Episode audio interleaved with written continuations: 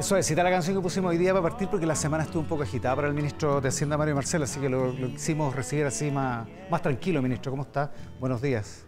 Eh, muy buenos días, sí. Yo creo que You've Got a Friend es una, una buena manera de... Igual, ¿no? Sí. ¿Ya? ¿Eh? ¿Viste? Estamos iniciando esta edición de Mesa Central con el ministro de Hacienda, lo pasamos por la pantalla del 13, por cierto, en todas nuestras plataformas en simultáneo con Tele 13 Radio a esta hora, ministro. Eh, ayer, primer año, vamos a hablar de la reforma tributaria y todo, pero, pero partamos por lo, por lo que pasó ayer. Estaba de roster en la Plaza de la Constitución, a la gente le gritaba Marcel, Marcel. Sí, también eh, funcionó, había- funcionó la afeitada, parece. Eh, no lo sé, pero la verdad es que, eh, bueno, es emocionante cuando uno recibe el cariño de la gente.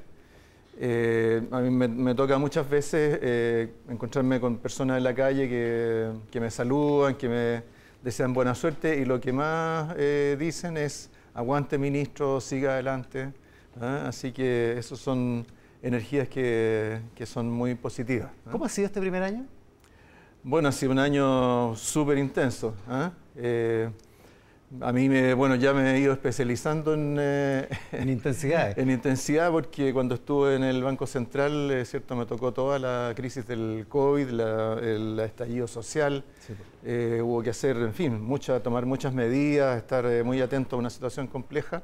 Ahora, la verdad es que eso, eh, el trabajo en el Ministerio de Hacienda es varias veces más intenso que en el Banco Central eh, y requiere estar muy atento tanto a las cosas que son del momento como a los cambios de más largo plazo que el gobierno eh, busca impulsar. Y en un sentido, en el sentido humano, eh, el trabajar con gente que es mucho más joven que usted, al principio, hace un año, era como el término excluido del gabinete. Usted era el que usaba corbata, junto con Carlos Montes eran los mayores, aunque Carlos Montes es bastante mayor que usted, pero igual. eh, y, y- y- y bueno, ha estado este año trabajando con esta generación de gente más joven. ¿Cómo ha sido todo eso? Bueno, para mí la verdad es que no ha sido eh, tan, eh, tan distinto, porque eh, antes de volver a Chile yo trabajé en tres organismos internacionales. En esos organismos internacionales trabajaba con gente muy distinta, distintos países, distintas culturas, distintos idiomas. ¿ah? Cuando estaba en el Banco Mundial eh, no había nadie en mi entorno que hablara español, por ejemplo. ¿ah? Eh, y bueno, uno eh, yo creo que va aprendiendo a trabajar eh, en un eh, ambiente diverso y yo creo que la diversidad es muy positiva, así que la verdad es que yo más lo celebro que lo que, lo, que lo Ah, no, podría por, por supuesto. Ahora, sí, efectivamente, hay una diversidad que, que llega hasta un cierto límite. Acuérdese cuando lo nombraron, que el presidente del Partido Comunista decía, yo al señor Marcel no lo conozco, es un poco más, o sea, y otros decían que usted venía a defender el neoliberalismo. Igual había una cosa como, como media, media eh, ríspida en- eh, entre medio. ¿Se, se- ha ido limando eso, encuentra usted? Bueno, con el, eh, con el presidente Te- Telier nos hemos conocido, entre otras cosas hemos Lo conversado. conoció al final. Pero yo creo que en el fondo es de, de esas cosas que, eh, que, llevan, que llevan a uno a concluir que los prejuicios nunca son buenos, ¿eh? que siempre es, es bueno llegar con una actitud abierta, eh, eh, conversar, entenderse, conocer eh, a los demás y eso eh, siempre es algo que ayuda. ¿Y con el presidente cómo ha sido? Porque el presidente hasta destacó el, el buen humor que pocos conocen, algo así fue la frase, ¿no? Sí, así lo dijo. No me va a decir que es bueno para la talla. ¿Ah? El, el presidente encuentra que usted es bueno para la talla. Más que la talla, creo que tengo un, un humor negro que a veces sirve. Oiga, ya, y a propósito de eso, ¿con sentido del humor después del, de lo del miércoles en la Cámara de Diputados? Eh, bueno, no es algo para la risa, por No, supuesto. ¿ah? Es una cuestión Está bien enojado usted, una cuestión bastante digámoslo. seria. Eh, mire, yo le diría que más que enojado, eh, yo diría decepcionado. ¿ah? Decepcionado porque cuando uno ha invertido eh, tanto tiempo, tanta energía en generar un diálogo en torno a la reforma tributaria, tres meses de preparación, de, diálogos con la ciudadanía en todo el país, eh, ocho meses de discusión en eh, la Comisión de Hacienda de la Cámara de Diputados, eh, 90 indicaciones presentadas, eh, muchas de ellas a proposición de, de los parlamentarios, de algunos de los parlamentarios que terminaron votando en contra.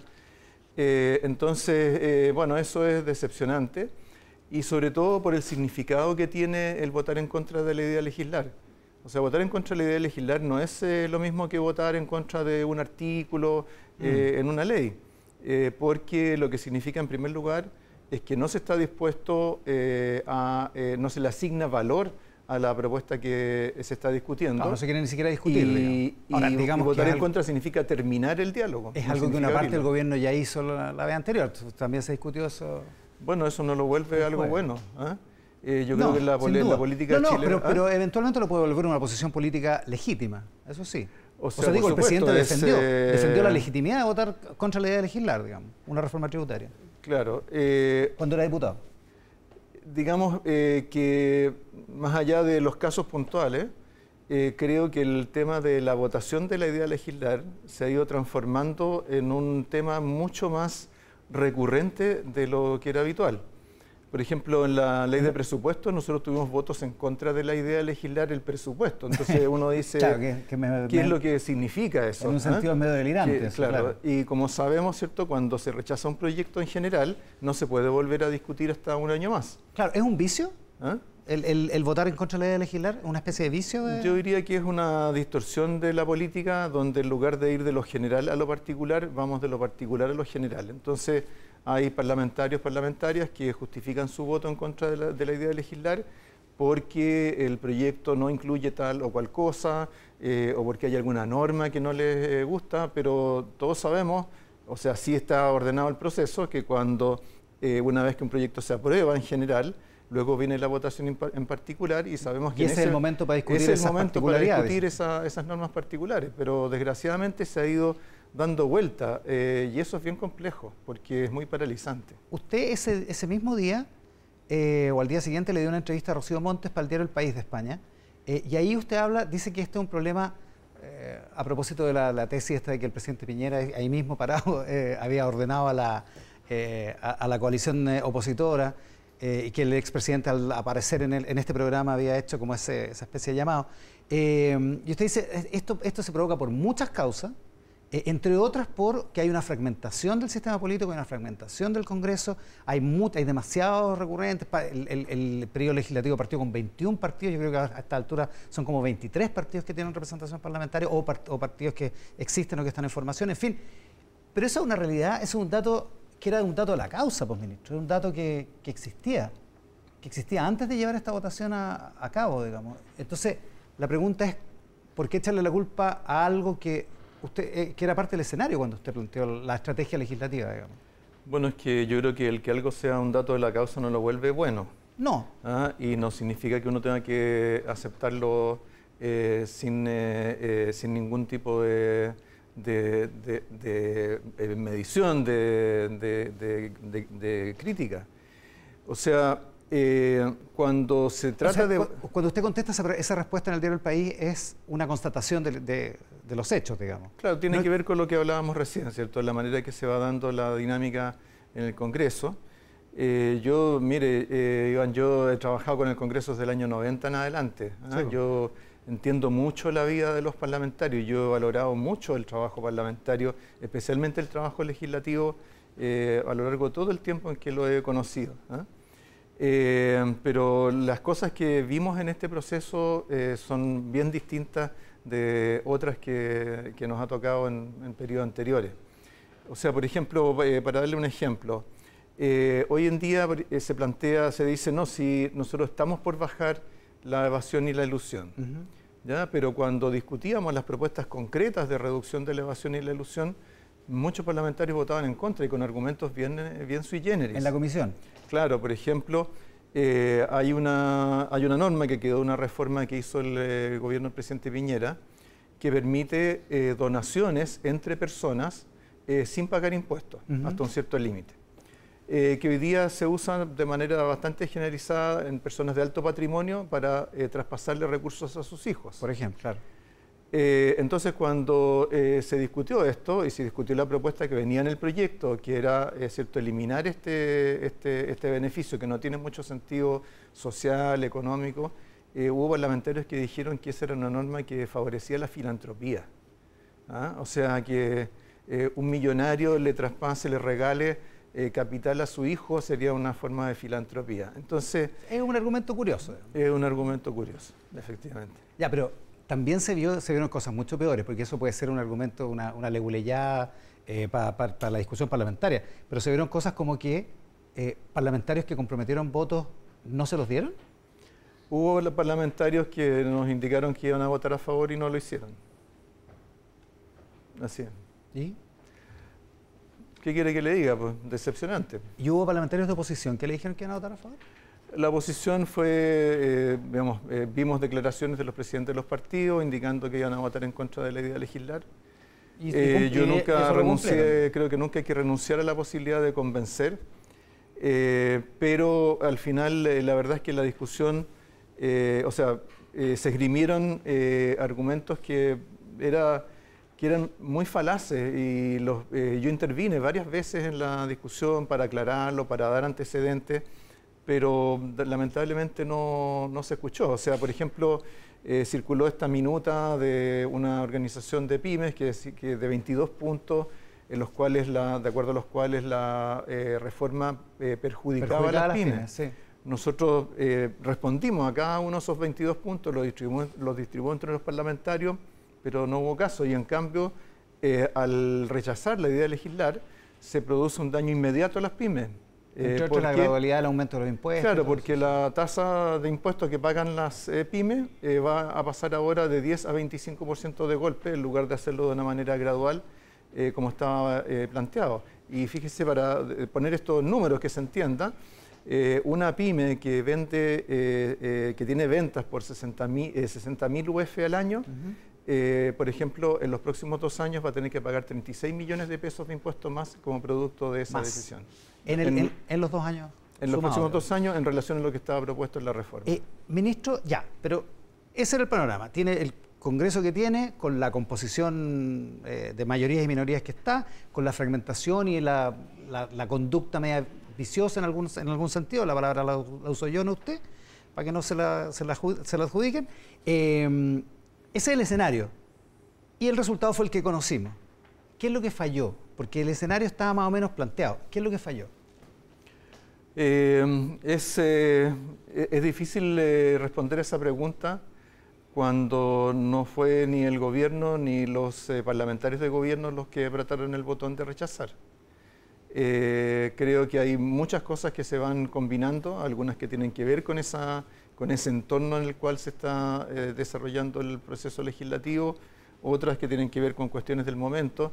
Eh, pero eh, yo creo que, en fin, todo lo, siendo constructivo y mirando hacia adelante, todo lo adicional que podamos invertir en diálogo, en transparencia, en explicitar qué es lo que se va a financiar con una reforma tributaria, creo que ayuda.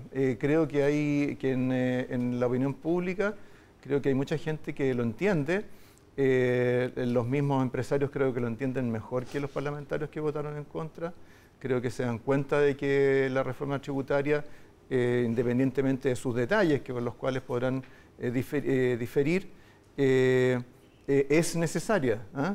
Yo creo que la frase de Verónica Undurraga, que la van a tener un rato más esta mañana, en el sentido de que la inmovilidad no es garantía de paz social, creo que es perfectamente aplicable este caso y yo creo que muchos eh, actores eh, sociales y políticos lo entienden. Ya, ¿y qué es lo que va a pasar ahora? Ayer el presidente dijo, estoy conversando con el ministro Marcel para ver qué es lo que, qué es lo que vamos a hacer, digamos. Porque, porque en la práctica lo que está pasando es que el gobierno quedó en la estacada, digamos. O, sea, o, o hace algo o, o- de alguna manera la gestión se vuelve intrascendente en los próximos tres años, que es un largo camino. Claro. Eh, bueno, primero que nada, eh, creo que es importante entender una cuestión de timing. Eh, la reforma tributaria, eh, que el proyecto de reforma tributaria que se discutió en la Cámara de Diputados es una parte de la agenda de reforma tributaria. Eh, y esa agenda de reforma tributaria que incluye además eh, el royalty minero, los impuestos correctivos y las rentas regionales, eh, eh, además solo iba a generar recaudación a partir del año 2024. Entonces, de partida, este año eh, no hace todavía una diferencia. Es, eh, lo que nos tenemos que preocupar es lo que pasa a contar del próximo año. Eso primera cosa. Luego, ¿qué cosas vamos a hacer? Primero, por supuesto, seguir adelante con los proyectos que están en eh, tramitación, como es el royalty. minero, que está para votarse en la Comisión de Hacienda del Senado, y seguir eh, avanzando para presentar los proyectos de rentas regionales y de impuestos correctivos eh, hacia fines de este mes, comienzos de abril. Segundo, vamos a iniciar una ronda de consultas a distintos actores económicos, sociales, políticos, eh, para eh, definir qué ajustes o qué cambios hacer a la propuesta que fue rechazada para volver sobre el proceso legislativo. En otras palabras, nosotros no tenemos previsto insistir con exactamente el mismo proyecto, sea a través del mecanismo de insistencia en el Senado o sea a través de la presentación de un nuevo proyecto en un año más. tercero, en, esa, en ese diálogo vamos a, eh, no solamente vamos a ser más explícitos respecto del destino de los recursos, sino que vamos a buscar que los acuerdos que se vayan generando también eh, se, eh, se, refieran y sean más explícitos respecto del destino de los recursos. ¿Ya? Y por último, la única línea roja, Iván, la única línea roja es la responsabilidad fiscal. Es decir, lo que hagamos va a ser siempre cumpliendo con las metas de política fiscal que nos hemos fijado. Nosotros no vamos a abandonar la responsabilidad fiscal como producto eh, de esta decisión de la Cámara eh, eh, y al o no, se va a meter en gastos que no estén financiados.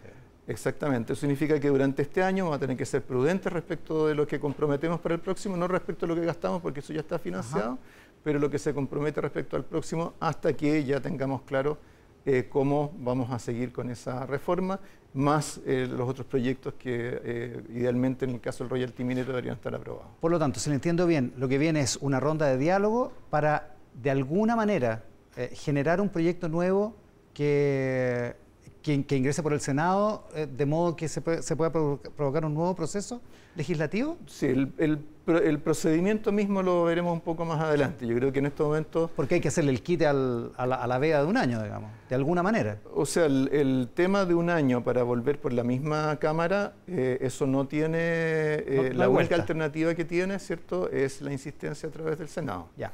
¿Ah? O sea, la, opción sería otro o un proyecto distinto que entre por el Senado. O sea, cuando... Eh, si hablamos de insistir, eh, repito, no vamos a insistir con exactamente el mismo proyecto. Ya, eso está descartado. ¿Ah? Eh, porque, bueno, uno también tiene que, ¿cierto? tiene que ser capaz de eh, recoger la retroalimentación que, política que va teniendo. Tenemos que asegurarnos de que el siguiente esfuerzo que hagamos sí sea fructífero. ¿ah? Para eso, bueno, ya habíamos dialogado antes, teníamos flexibilidad, la íbamos a seguir aplicando en el proceso, pero bueno, eh, no se pudo seguir en ese proceso, esa flexibilidad, bueno, tendremos que aplicarla a estas conversiones ahora, pero a través de conversiones más directas con distintos actores, eh, eh, como decía, económicos, sociales y políticos. ¿Eso incluye a los gremios empresariales? Incluye a los gremios empresariales. ¿Usted está de acuerdo con la tesis? Daniel Matamala me parece que lo dice hoy día en la tercera, en la tesis de que sin, sin los gremios empresariales no hay cómo aprobar una reforma tributaria en Chile. Eh, miren, yo más que, más que plantearlo o verlo desde esa, desde esa perspectiva, em, creo que lo que uno ve hoy día es que eh, la visión de los gremios empresariales respecto de estas materias ha ido cambiando.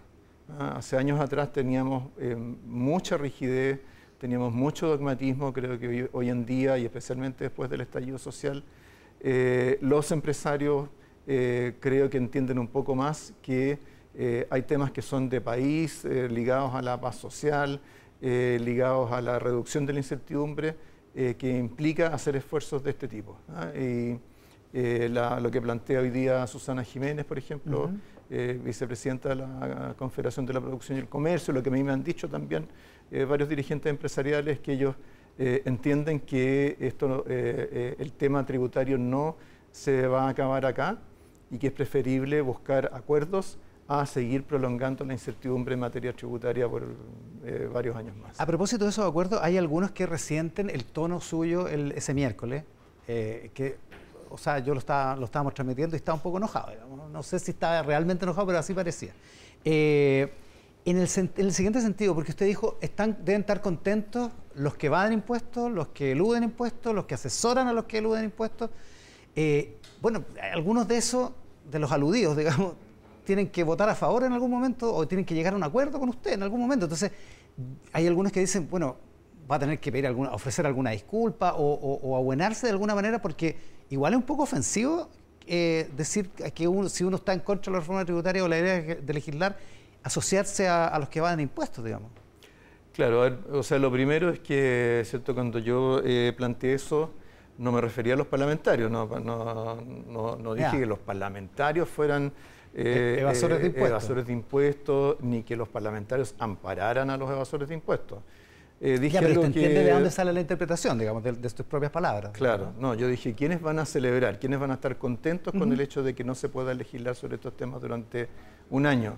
Bueno, a mí me parece que si hay personas que están aprovechando resquicios legales para eludir impuestos y esos resquicios legales no se van a cerrar, eh, me parece que es un poco como de sentido común que pensar que esas personas van a estar eh, contentas. Ya. ¿Ah? Eh, le o sea, usted descarta haber ofendido a, los parlamentarios de derecha con los que tiene que acordar en algún momento. O sea, no me refería a los parlamentarios de derecha, pero mire, le doy un ejemplo. ¿ah? Em, hoy en día, las personas que, que, tienen recursos en paraísos fiscales tienen que declarar sus ingresos si es que estos superan las 2.400 UF claro. en el año. ¿ya? Entonces, ¿qué es lo que se hace hoy día? Es que eh, varias personas de una misma familia eh, invierten en paraísos fiscales, cada una por montoncitos de montos de recursos que no eh, generen rentas de más de 2.400 UF al año.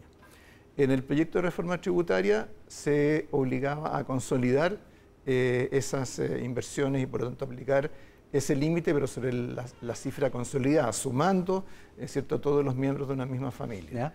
Entonces, cuando uno ve, por ejemplo, ese caso, yo me imagino que las personas que tienen organizado así sus inversiones habrán estado contentos porque es cierto. Porque van a poder seguir haciéndolo porque van a poder seguirlo haciendo. Me parece que es una cosa como de, como de sentido común, como decía recién. Que, que hasta el momento es legal, digamos. Hasta el momento es legal, por eso se le llama ilusión. Eh, y la eh, solución era legal. Eh, lo mismo, ¿cierto? Había varias normas que le daban más facultades al Servicio de Impuestos Internos, eh, algunas en cosas bien, eh, bien delicadas. ¿ah? por ejemplo, se tipificaba como delito tributario el transporte de mercancías ilícitas, ¿ah? cuestión que era bien importante, por ejemplo, para casos como el robo de madera. o el robo de cobre en el norte, o el robo de salmones en el sur. ¿Ya? ¿Ah? Eh, eso no se aprobó porque cayó junto con todo el resto del proyecto de la reforma tributaria. Entonces lo que yo estaba tratando de hacer en ese momento era explicar las consecuencias eh, de rechazar la idea de legislar. Eh, consecuencias, como mencionaba hace un rato, sobre la situación de las pymes, sobre el tema de la ilusión, sobre temas como la formalización, ¿ah? Eh, había muchos temas que, estaban en el proyecto, no era solamente un proyecto de aumento de impuestos. Claro, y esas son las consecuencias como prácticas que usted, que usted subraya. Las consecuencias una consecuencia política clara es que ahora la derecha tiene mayor poder de negociación para cualquier acuerdo. Y eso incluye, eventualmente, como lo sugirió el presidente, es, la pregunta, incluye la reforma previsional, una eventual reforma de salud, el inicio, como dijo el presidente, del Sistema Nacional de Cuidado. Eh, hay eh, ambiente en el gobierno, hay disposición en el gobierno para un acuerdo en todas esas materias con, y que eh, aparte de la tributaria? O sea, el gobierno tiene disposición a dialogar y buscar acuerdos que es muy amplio. O sea, en el caso de, la reforma previsional, nosotros hemos dicho, en, la reforma previsional, la propuesta del gobierno, el gobierno no tiene líneas rojas. ¿ah? Eh, eh, el gobierno está dispuesto a discutir todo lo que está en el proyecto. Lo que pasa es que el, gobierno tiene propuestas y tiene que ser eh, capaz de explicarlas, tiene que defenderlas, ¿cierto? Eh, eh, y como parte de, y luego de esa defensa, producido el diálogo, probablemente uno va a ir encontrando modificaciones que sean consistentes con lo que se busca con la reforma previsional. ¿ah? Entonces, así como en el caso de la reforma tributaria, introdujimos esas 90 modificaciones solo en la Comisión de Hacienda de la Cámara de Diputados, bueno, eh, sin duda que en, cada uno de estos proyectos vamos a tener esa flexibilidad. Ahora, se necesita, como se dice, eh, dos para el tango, necesitamos ¿cierto? Eh, que del otro lado haya alguien que, esté dispuesto también a, a ah, bailar. es interesante porque por el otro lado dicen lo mismo. El gobierno debe tener un cambio de actitud. A nosotros nos sorprendió mucho que el ministro, que siempre había tenido un tono muy técnico, ese día nos descalificara de esa manera. Y como el gobierno es el que tiene la iniciativa, al, ministro primero se le tiene que pasar el enojo para que podamos conversar, dice en el Mercurio de hoy el senador José García Ruminó, de RN. Bueno, el senador eh, García Ruminó lo, conozco muy bien desde, desde el año 90, porque ha sido cierto senador durante todo ese tiempo. él, él, sabe que yo soy una persona bastante ponderada, pero por otro lado, Iván, yo creo que uno en esto tampoco puede ser ni, ni versallesco, ¿ah? ni tampoco cierto estar como en un ring de boxeo. Y tiene que ser capaz de decir eh, la verdad, de decírsela a la gente. No es un, eh, mm. eh, este no es un tema de entreveros entre, entre políticos. ¿ah? Es importante que la gente entienda, que la ciudadanía entienda los efectos, los efectos de rechazar la idea de legislar un proyecto como este. Ahora, no hay ni una expectativa de que esto ocurra antes del 7 de mayo, supongo, ¿no? Es difícil. Digo, por el, por el periodo electoral. Es difícil, los periodos preelectorales en general tienden a, exacerbar eh, las diferencias, tienden a generar más tensiones de lo habitual. Eh, pero, eh, en fin, no tenemos por qué darlo por perdido. Pero la expectativa es hacer un acuerdo grande, un, mega acuerdo, como se insinuó el, el miércoles a la noche, el jueves en la mañana, después de la, de la comparecencia del presidente allá en el norte, o es ir paso a paso, proyecto por proyecto. Mira, hay quienes plantean eh, ¿cierto? la idea de un mega acuerdo que no solamente es tributario, sino que también previsional, eh, etcétera. Hoy día hay una columna, me parece, de Matías Walker que plantea esto. Eh, yo creo que la pregunta es en el fondo si el sistema político está en condiciones y en disposición a generar grandes acuerdos. De parte del Ejecutivo, por supuesto que los hay. ¿ah? de hecho, yo en los días previos a la votación en general del proyecto de reforma tributaria, eh, señalaba que íbamos, eh, probablemente nos íbamos a encontrar en la Comisión de Hacienda, en la cual pertenece el senador García, nos íbamos a encontrar eh, con el proyecto de reforma tributaria, el royalty minero y el proyecto de fortalecimiento de la responsabilidad fiscal. Entonces iba a ser posible tener una visión de conjunto, buscar un acuerdo más amplio. ¿ah?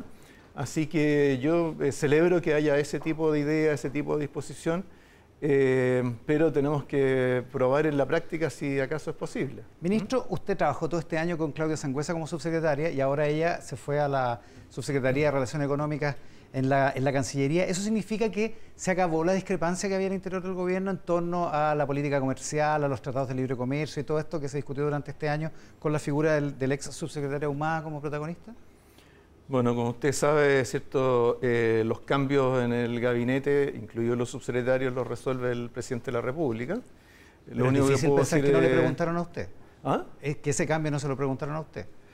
O sea, lo que puedo decir es que eh, Claudio Sangüesa es una persona, una economista muy competente, eh, que está muy imbuida del, espíritu, del sentido que busca este gobierno y estoy seguro que va a hacer un excelente trabajo en la Subsecretaría de Relaciones Económicas Internacionales. A propósito de cambio en el gabinete, se descabezó el Banco Estado, porque su presidenta ahora es ministra de Obras Públicas. Jessica López, ¿tiene en mente ya el reemplazo o no? Bueno, algo tenemos que conversar con el presidente. ¿eh? Eh, pero eh, yo creo que Jessica López va a ser un gran aporte al Ministerio de Obras Públicas, una persona muy, muy práctica, muy activa.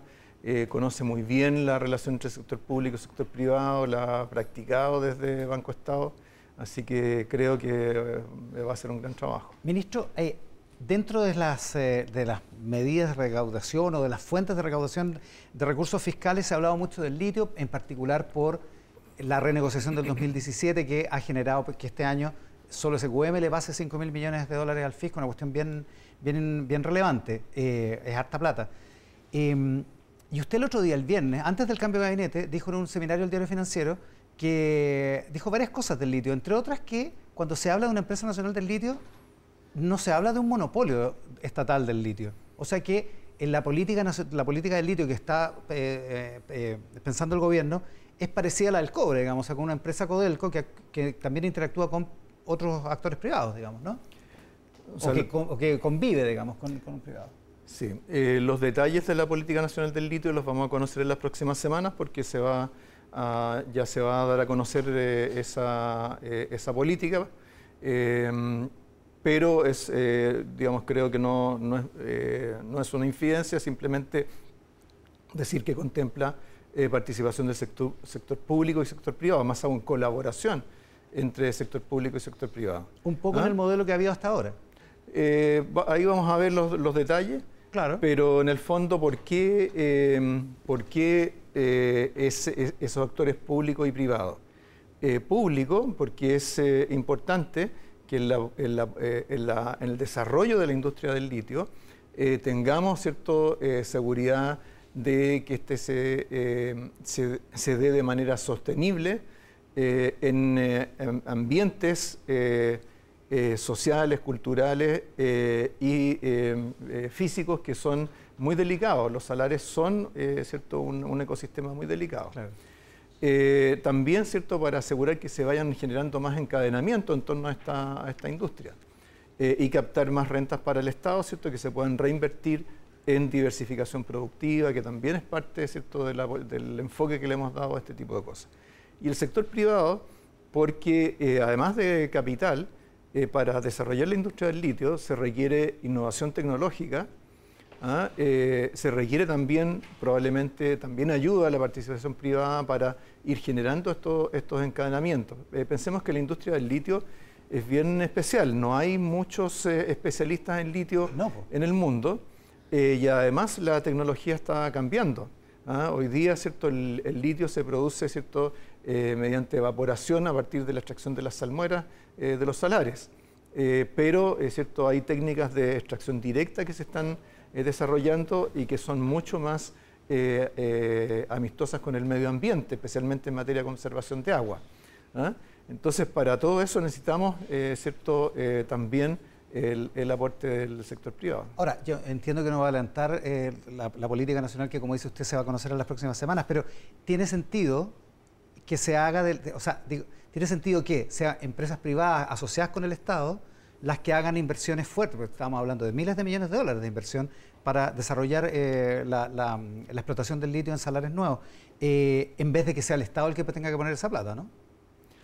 Eh, o sea, como digo, hay cosas que puede aportar el sector privado y otras cosas que puede aportar el sector público y ambos son necesarios. Así que queremos tener ¿cierto? una política nacional del litio que sea sostenible en el tiempo, que, sea, que genere rentas que podamos reinvertir en otras industrias y que genere un impacto sobre el empleo eso es el desarrollo productivo del país. Eso significa, pero ya, pero o sea, el Estado puede aportar un montón de cosas. ¿Tiene que aportar plata también? ¿Cree usted? Eso, eso ¿O tiene sentido que la plata la aporten los privados? Sí, eso lo vamos a ver ya en, el, eh, en la propuesta misma que vamos a ver en las próximas semanas. Ministro, eh, era una súper buena semana. Era, un amigo mío decía, íbamos bien hasta que fregamos, lo dice con otra palabra, pero eh, porque el IPC estaba, era negativo, había un, un IMASEC también como mucho mejor de, la, expectativa, em, hasta que vino el descalabro del miércoles. Sacado eso, olvidémonos del Congreso por un rato, eh, la macroeconomía está en la perspectiva de un año más tranquilo en términos económicos? Eh, eh, Para la gente, digo, ¿no? Por supuesto. ¿ah? por supuesto. El tema de la reforma tributaria no cambia. El hecho de que tenemos un escenario macroeconómico que se ha ido volviendo más benigno eh, no podemos decir bueno porque cierto todavía hay muchas brechas que tenemos que cerrar, eh, muchos sectores que están rezagados, que lo están pasando mal, eh, pero lo que es claro a lo que debería ser claro a estas alturas es que esta idea de que venía una catástrofe económica, una gran recesión, un aumento del desempleo de dos dígitos, etcétera, todo eso ya no ocurrió. Y hemos tenido más bien un ajuste suave eh, eh, eficiente en el sentido de que se ha concentrado en las áreas que, en las cuales teníamos mayores desequilibrios, como el caso del, eh, gasto o el consumo en, bienes durables. y por otro lado, la inflación está bajando. ¿ah? tuvimos, como decía usted, un, cierto, una cifra bien positiva eh, para el mes de febrero. Que alivió la UEF, entre otras cosas. Alivió la UEF. Eh, eh, sobre todo, yo diría, lo más importante me parece a mí de este IPC es la caída de los precios de los alimentos, que es lo que había estado, no solamente había estado presionando al alza el IPC, sino que había estado presionando los bolsillos de las personas, ¿ah? de manera muy dramática, muy angustiante para muchos hogares. ¿ah? es cierto, como lo dice, me parece, Vittorio Corvo ahora este fin de semana, eh, que eh, eh, eso no es ya un, dato definitivo, ¿cierto? Podemos tener variaciones en, meses, hay que tomárselo con calma, nosotros así lo hacemos, ¿ah? pero creo que la dirección en la que nos estamos moviendo es bastante clara. Desde agosto eh, en agosto del año pasado tuvimos el pic de inflación, 14,1%. Hoy día ya hemos bajado dos puntos y medio eh, respecto a esa cifra y lo vamos a seguir haciendo en los próximos meses. Mm. Ya, o sea, la perspectiva de una situación crítica está descartada. creo que, excepto que tengamos algún, cierto, algún giro dramático en la economía mundial, creo que lo podemos descartar. Ministro, le agradezco muchísimo a la gente de la hoy día. Muchas gracias y muy buenos días. Le vaya bien.